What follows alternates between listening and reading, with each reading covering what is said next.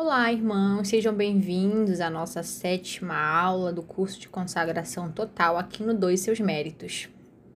Vamos iniciar a terceira parte, onde São Luís vai falar sobre a consagração perfeita a Jesus Cristo. E no primeiro capítulo, ele vai dizendo quais são os elementos essenciais da consagração, é, e a gente vai descer nesses pontos. Mas é claro que você vai ler o seu tratado, então, vamos iniciar aí no parágrafo 120, elementos essenciais da consagração. Aqui a gente precisa entender, antes de chegar no primeiro ponto, que a consagração total, ela é uma renovação das promessas batismais, certo? É você, diante de Deus, se comprometendo em viver o seu batismo, né? Não é nada demais. A diferença é dessa devoção para as demais são em elementos bem particulares, como o fato de ser uma consagração total. Esse é o primeiro ponto: consagração perfeita e total. Quando nós dizemos que a consagração a Nossa Senhora é total, significa que você vai dar a Nossa Senhora o seu corpo, a sua alma, seus bens exteriores presentes e futuros, e os seus bens interiores e espirituais. E aí eu quero falar melhor sobre a questão dos nossos bens espirituais. No caso, os nossos as nossas boas obras, o valor das nossas boas obras. Existem alguns tipos de valores nas boas obras que fazemos é, nós temos o valor meritório, o valor satisfatório e o valor impetratório. Aqui São Luís ele fala do satisfatório e do impetratório como se fosse a mesma coisa. Mas existe uma uma discussão que ela esmiuça mais e faz uma diferença entre esses valores. E aí a gente vai falar um pouco sobre isso.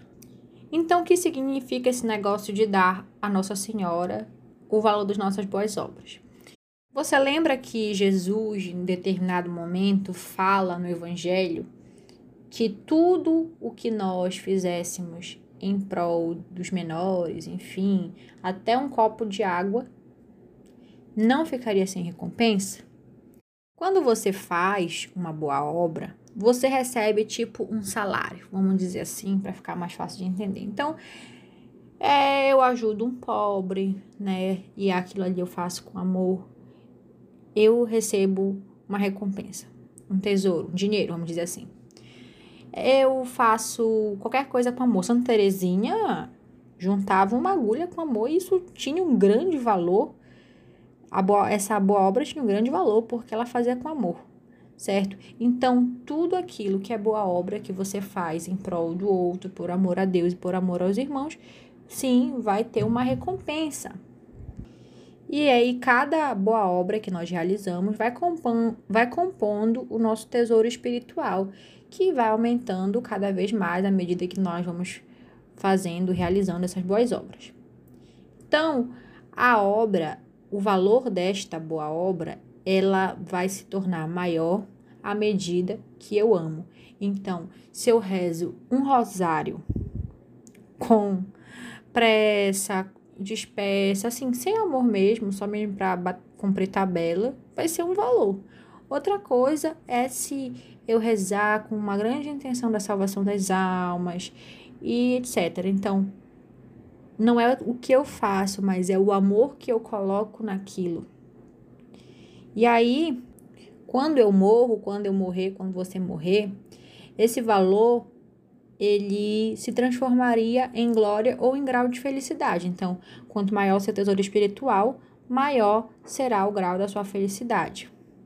Então, existe nesse tesouro espiritual uma parte pessoal e intransferível, que é o chamado valor meritório, que são os teus méritos é um valor intransferível.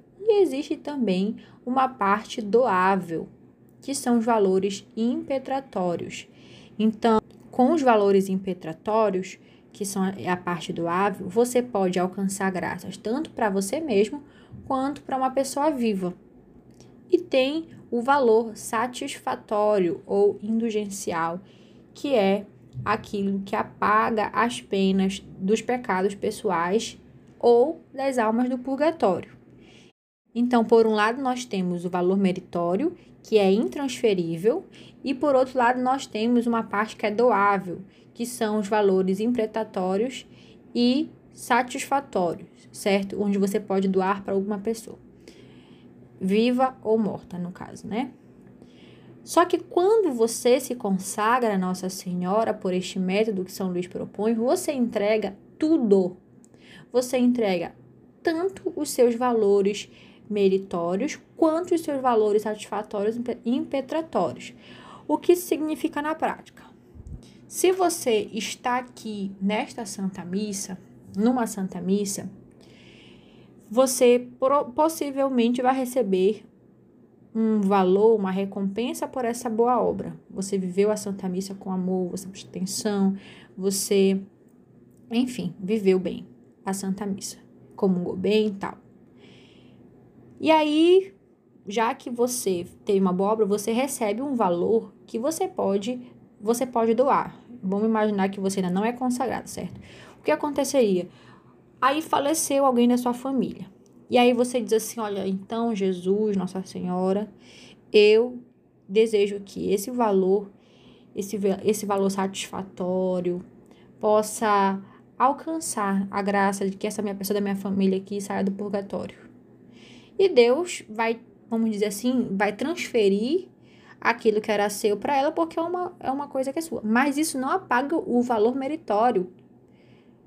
Você transferiu para uma pessoa, mas você ainda ficou com a parte que é intransferível. Então é como se ficasse, é como se, se fosse um dinheiro ficaria uma parte para você, uma parte para a pessoa, entendeu? Contudo, quando você se consagra por este método, você já não tem esse direito de dizer para onde vai o valor dos, das suas boas obras. Você não tem mais esse direito de dizer assim: ah, pois eu rezei bem esse texto, eu juntei uma agulha no chão, eu fiz não sei o que para minha mãe com amor, não sei o que. Ah, por favor, salva a pessoa da minha família. Não, não dá mais para fazer isso porque você abriu mão de decidir o que fazer com os seus méritos. E aí, o que acontece na prática é que você entrega a Nossa Senhora e ela faz o que ela quiser. E aí, qual é o benefício? Eu, inclusive, eu sempre testemunho isso, me consagrei por este método, melhor, me decidi a princípio me consagrar por este método, justamente por causa disso, por causa deste aspecto da comunhão dos santos, né, que é muito forte na, na consagração total. O que significa é que, como você consagra de maneira total a sua vida, os seus bens que você adquiriu com o tempo, seus bens espirituais, os bens do tempo presente e futuros, seja espirituais ou materiais, significa que você não vai precisar consagrar ao longo das coisas. Vamos supor assim. Eu me consagrei hoje e aí, daqui a uns 50, 50 anos, eu não preciso fazer as coisas e pensar assim, e dizer ou pensar, mãe, eu te ofereço isso pela salvação de Tananã. Mãe, olha isso aqui, entendeu? Não há necessidade de você consagrar a boa obra na hora que ela é feita, porque ela já foi consagrada no dia lá oficial, entendeu? Da sua consagração. Então não há como nada se perder. Não há como nada se perder. É tipo automático. Realizou a boa obra, você nem precisa nem você nem precisa lembrar que você pode estar tá salvando uma alma. Talvez você não tenha nem consciência de que aquilo tem um grande valor espiritual, né? Um, pode te arrecadar um, um grande tesouro espiritual. Talvez você não tenha nem noção você não precisa consagrar na hora, porque você já consagrou no dia que formalmente diante de Deus você fez a sua consagração à Nossa Senhora pelo método de São Luís. Eu espero ter sido clara, porque é bem é bem é bem denso, né? Se a gente for descer mais nesse mistério. Mas, gente, nem na vida religiosa existe isso. Se vocês forem ver na vida religiosa, por exemplo, usar uma, vamos supor, uma freira. Ela vai fazer voto de pobreza, castidade e obediência. E na pobreza ela não, ela, ela abre mão, sim, dos bens de fortuna, né, como como chama, né, as nossas posses, os nossos bens materiais. Ela também abre mão dos bens do corpo, né, pelo voto de castidade, e abre mão também da vontade própria pelo voto de obediência. Mas a pessoa, ainda que religiosa, né, um consagrado de uma nova comunidade, enfim, com algum carisma, ele não abre mão, ou ele não consagra os seus bens espirituais. Ele continua tendo o direito de dispor desses bens. E é essa a diferença da consagração total pelo método de São Luís e também das demais consagrações marianas. Então, uma coisa que eu faço muito, demais, vamos supor, sou consagrada e aí às vezes, poxa, tem uma pessoa da minha família aí que está passando por uma situação. Isso não impede, a consagração total não impede você de interceder por uma pessoa, isso não tem nada a ver só só não possibilita que você que você repasse a ela o valor dos seus méritos, né? O valor das suas boas obras. Mas o que que eu faço? Quando estou numa situação onde eu falo assim, meu Deus, eu não tenho mais direito da minha desses valores que são transferíveis. Mas Santíssima Virgem, por sugestão, se a senhora quiser, a senhora faz, mas eu quero te sugerir uma coisa. Visita essa pessoa assim, assim, assim, assim, assim, pelo valor dos meus médicos, não é lá grande coisa, mas é alguma coisa. Aí você pode sugerir se ela vai fazer, se ela vai querer, se ela vai querer é, salvar tal alma que você pediu ou alguma causa específica, aí não sei. Mas você pode sugerir, né? Aí já é dela, você já deu a ela. Mas qual é o grande benefício disso? Já falei um pouco disso, mas Nossa Senhora, quando apareceu em Fátima, o que, que ela falou? para salvar as almas dos pobres pecadores, meu filho quer estabelecer no mundo a devoção ao meu imaculado coração. Realmente, a proposta de São Luís parece ser sim, concretamente, uma resposta a este apelo de Deus, porque na verdade Nossa Senhora diz que é o que é Cristo que quer estabelecer ao mundo a devoção ao Imaculado Coração. Então, imagina só, Nossa Senhora está falando aí, ela fala nas aparições de Fátima que muitas almas se perdem, muitas almas vão pra, para o inferno, por quê? Porque não há quem reze e se sacrifique por elas. E aqui, imagina só, você é consagrado, você é consagrada, né? Você, você vai ajudar a salvar almas de maneira sem igual, ser igual, porque na sua cabeça pode ser que a, que a conversão do seu pai seja mais urgente, mas Nossa Senhora experimenta do mistério da onisciência de Deus, ou seja, ela vai saber melhor do que você, meu irmão, se realmente é o seu pai que está precisando de conversão nesse momento. Se esses méritos não é melhor converter uma pessoa lá da Bélgica que está prestes a falecer e que se morrer vai para o inferno. E aí, o teu pai, talvez seja a vontade de Deus que ele morra daqui a 50 anos. Aí Deus vai providenciar mérito, né? Depois. Mas lá, em tal lugar, que você não faz nem a mínima ideia quem seja, Nossa Senhora deseja dar esse mérito, para usar o teu mérito, o, o valor da tua obra, melhor dizendo, para salvar a alma daquela pessoa lá. Então, você você, por esta consagração, vai ajudar a tirar muitas almas do purgatório e vai ajudar também a livrar almas do inferno pelas suas orações, pelos seus sacrifícios, pelas suas obras de amor, pelas suas dores, pelos seus sofrimentos. Gente, eu acho isso lindo demais. Comunhão dos santos, comunhão dos santos mistério assim que, meu Deus, me deleito assim quando eu falo. Já pensou? Você não, você nunca vai saber, a não ser que Deus te revele. As almas que através do seu jejum Deus está salvando. as almas que através do seu rosário Deus está livrando do inferno, as almas que Deus tirou do purgatório porque você aguentou aquela cólica sem reclamar. De tudo, de tudo, tudo que vocês podem imaginar que seja bom, que seja feito com amor. Como eu já falei, Santa Teresinha ganhava mérito, gente, consagrada por este método, inclusive, tá bom? Santa Teresinha ganhava mérito juntando agulha no chão. Gente, isso aí é... A gente olha assim, nossa, que coisa banal. Se, no... se Santa Teresinha ganhava mérito juntando uma agulha porque ela fazia com amor, imagina só se você começar, se você começar a viver bem a Santa Missa, se você vai para a missa, comunga bem, vive bem cada parte, vive bem o rosário, lave uma louça com piedade.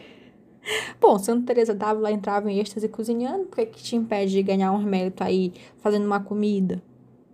Amando, amando, não é coisa extraordinária não. Às vezes a gente acha que é, oh, nossa, viver o nosso batismo, viver o nosso batismo é viver o sobrenatural no ordinário. Não imagina que, que você só vai ganhar mérito, só vai salvar a alma quando você rezar um rosário por dia. Para alguns já, alguns já fazem isso, né? Muitos, na verdade, já fazem isso. Mas não espere estar lá nos mais altos e nos mais altos degraus, nas, no castelo interior, né? Nas mais altas moradas. Não espere isso. Não espere isso para amar a Deus, para ser santo. Na verdade, é o inverso. Por isso que eu sempre falo, gente, para que esperar ser santo para viver a consagração total? Esperar ser santo para se consagrar a Nossa Senhora. Como é que é isso? Não faz sentido. Se, se, se a consagração total é a sua inserção na escola de Nossa Senhora, e se é a partir disso que gera santo, como é que você quer fazer um caminho inverso? Quer dizer que você quer primeiro ser santo, pra, não faz sentido, sabe? Pensa nisso, pensa nas almas. Pensa nas almas. Às vezes a gente fala muito da situação do mundo, a gente fala muito que é, tal ideologia está invadindo a igreja, a teologia da libertação, o feminismo, não sei o que, comunismo, não. E o que você pode fazer sobre isso, com relação a isso?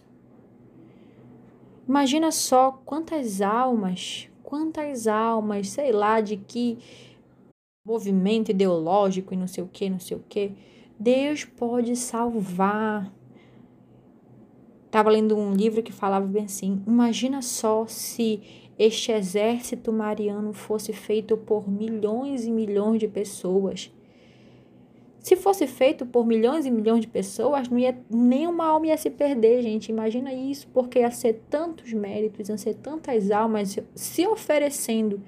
Porque, na verdade, os batizados eles são chamados a se ofertar, se ofertar a Deus. A consagração total é uma oferta total de si, uma vida de martírio, uma vida de martírio diário, uma vida de sacrifício e de amor.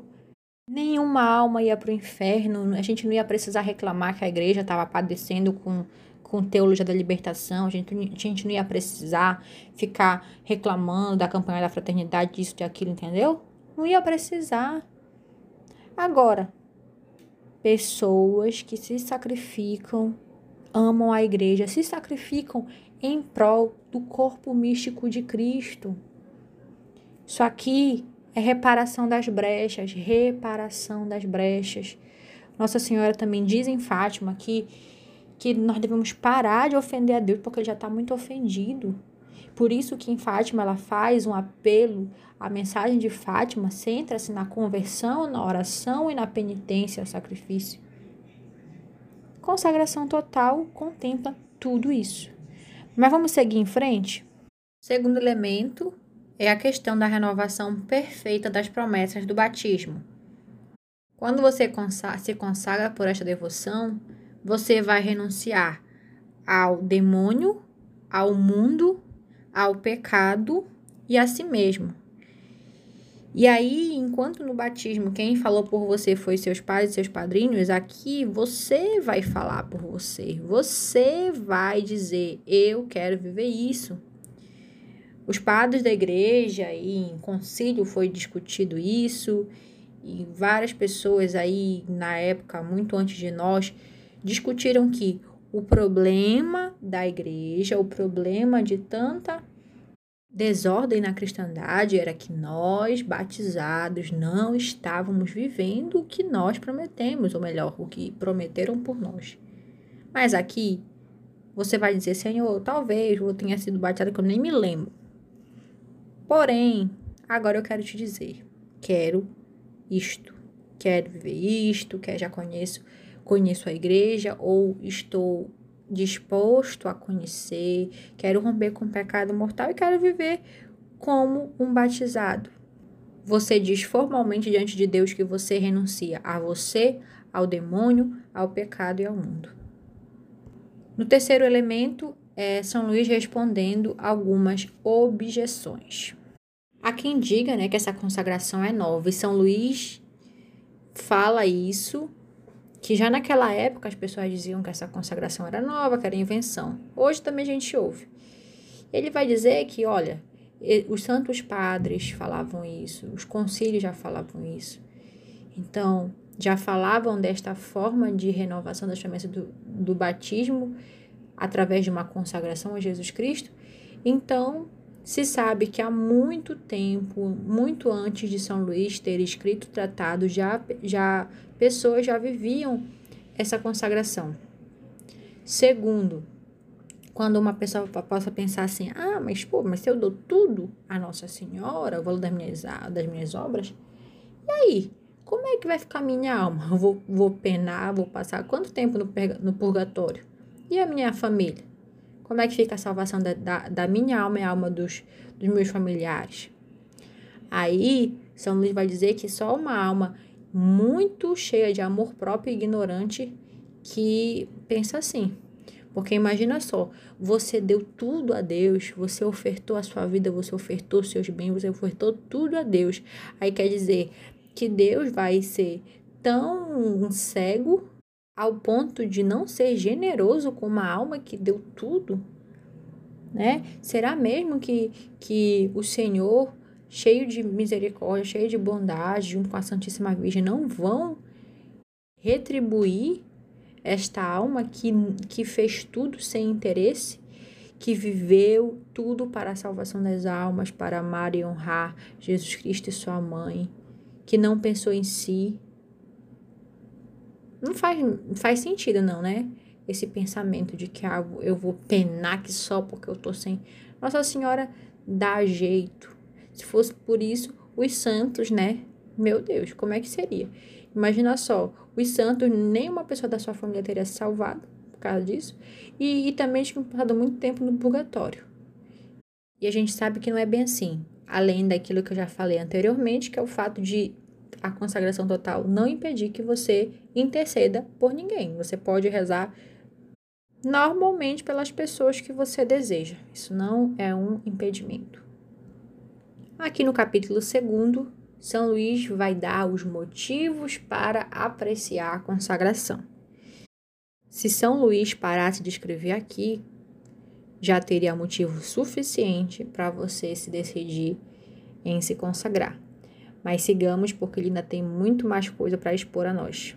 O primeiro motivo para apreciar a consagração é o fato de que você se consagra inteiramente ao serviço de Deus qual deve ser o desejo de uma alma apaixonada pelo seu Senhor?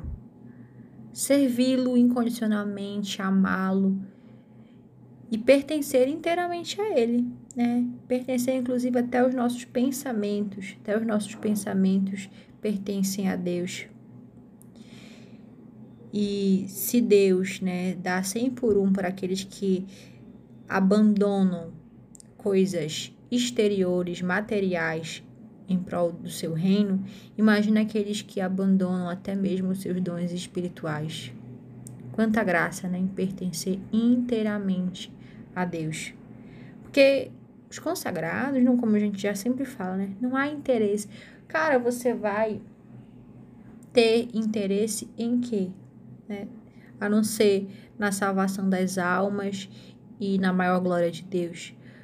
Os escravos de Nossa Senhora são pessoas que eles dão tudo.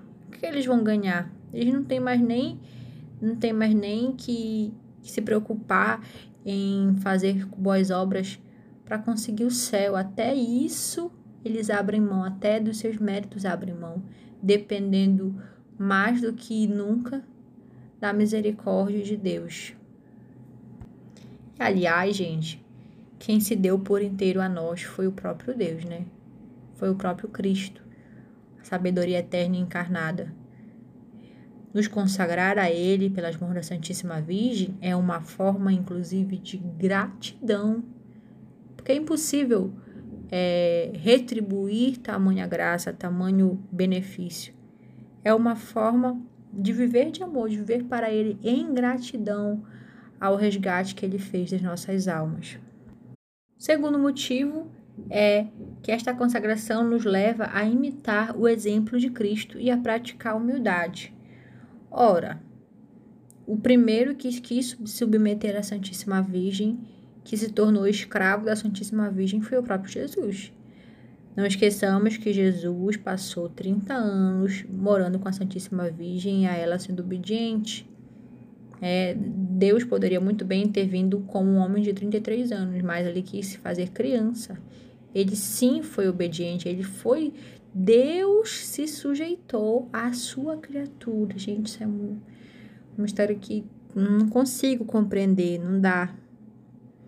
Mas o próprio, a própria Santíssima Trindade, de certa forma, quis depender da Santíssima Virgem. O Pai, porque não enviou o seu filho senão por meio dela.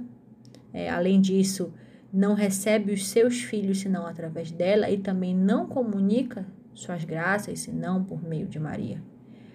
Jesus, o Filho, não foi formado para todos em geral, diz São Luís, senão por meio de Maria.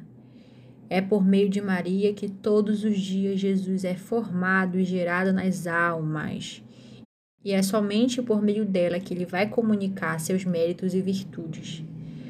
O Espírito Santo não formou Jesus senão por meio de Maria. Foi ela que o Espírito Santo quis para gerar, para trazer, para encarnar o Verbo. E além disso, ele não vai formar os membros do seu corpo místico, senão por meio de Nossa Senhora. E também só vai conceder os seus dons, os seus benefícios através dela. Não é que Nossa Senhora é tão top assim, que Deus se abaixa e tal. Não.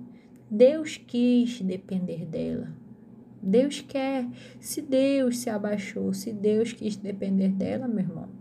Cara, quem sou eu, quem é você na fila do pão para se achar tão top? Rapaz, nós não somos nada.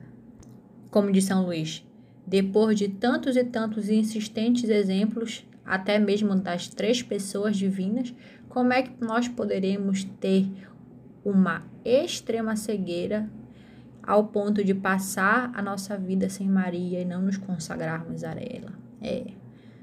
Receba a exortação de São Luís de Montfort. Mas bem, devido à profundidade, né, dos desses primeiros pontos, a nossa aula ficou bastante extensa. E então nós vamos dar continuidade com o terceiro ponto, que é a obtenção da assistência materna de Maria na aula 8, tá certo? Então fiquem com Deus e até a próxima. Shalom.